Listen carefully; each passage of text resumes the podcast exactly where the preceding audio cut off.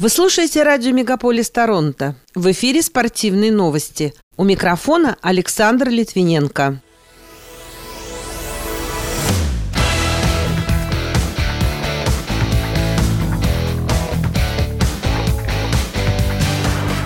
Каролина обыграла Монреаль в рамках регулярного чемпионата Национальной хоккейной лиги. Канадские спортсмены должны пройти вакцинацию, чтобы участвовать в Олимпийских и Паралимпийских играх. Российские олимпийцы завоевали максимальное количество квот на игры в Пекине. Локомотив проиграл Галатасараю в Лиге Европы УЕФА и названы самые полезные виды спорта для детей.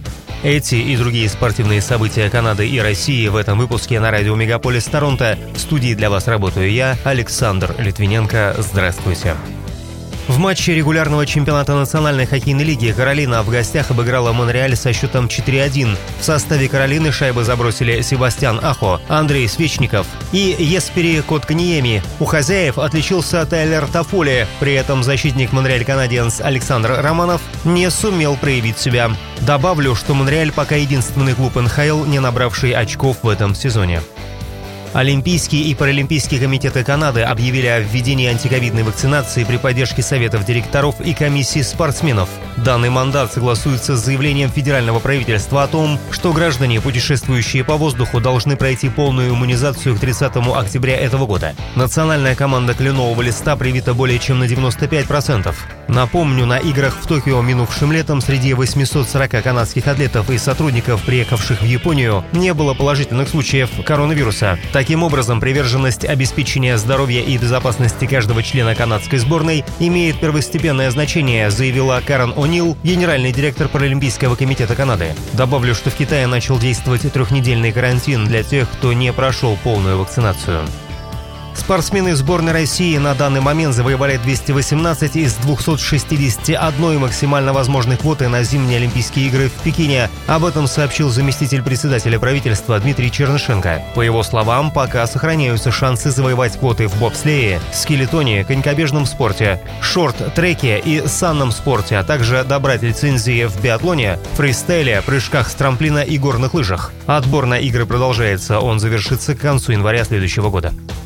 Футболисты московского «Локомотива» со счетом 0-1 потерпели поражение от турецкого «Галатасарая» в домашнем матче третьего тура группового этапа Лиги Европы УЕФА. Сейчас железнодорожники замыкают таблицу группы Е, имея в активе лишь одно очко. «Галатасарай», в свою очередь, лидирует, набрав 7 очков. На втором месте идет итальянский «Лацио», у которого 4 очка. Замыкает тройку французский «Марсель» с тремя очками. В следующем туре «Локомотив» снова сыграет с «Галатасараем». Этот матч пройдет 4 ноября в Турции. Россиянка Ангелина Мельникова завоевала золотую медаль проходящего в японском Китакюсю чемпионата мира по спортивной гимнастике, выиграв состязание в личном многоборье. Второй стала представительница США Лин Вонг, третий – ее соотечественница Кайла Дичелло. Таким образом, Мельникова принесла России первую с 2010 года награду высшего достоинства в этой дисциплине. Руководство Единой лиги ВТБ по баскетболу и выступающие в ней клубы готовы к тому, что матчи турнира после введения связанных с пандемией коронавируса ограничений будут проводиться без зрителей, заявил президент лиги Сергей Кущенко. Напомню, 20 октября Владимир Путин одобрил предложение об объявлении в стране с 30 октября по 7 ноября этого года нерабочих дней. Добавлю, что 18 и 19 сентября прошел первый в истории Суперкубок Единой лиги ВТБ. Его победителем стал московский ЦСКА.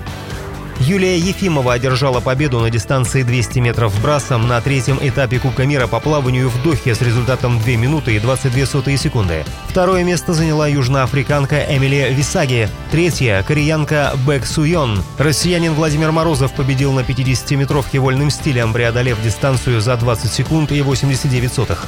Вторым стал австралиец Кайл Чалмерс. Третьим – нидерландец Джесси Путс. Российская команда Team Spirit выиграла чемпионат мира по компьютерной игре Dota 2 International. Соревнования проходили в Румынии. В гранд-финале россияне одолели китайскую команду со счетом 3-2 по картам. Таким образом, призовые победители превысили 18 миллионов долларов. Китайцы получат более 5 миллионов. Самыми полезными видами спорта для детей являются легкая атлетика, плавание и другие неконтактные игровые занятия. Об этом рассказал телеврач, кандидат медицинских наук Евгений Комаровский во время прямого эфира в своем инстаграм-канале. Кроме того, он рекомендовал записать ребенка в баскетбол, волейбол или теннис. Напомню, ранее американские специалисты заявили, что самым травмоопасным занятием является верховая езда, занимаясь которой можно подвергнуть опасности живот, грудную клетку, получить перелом конечности и сотрясение мозга.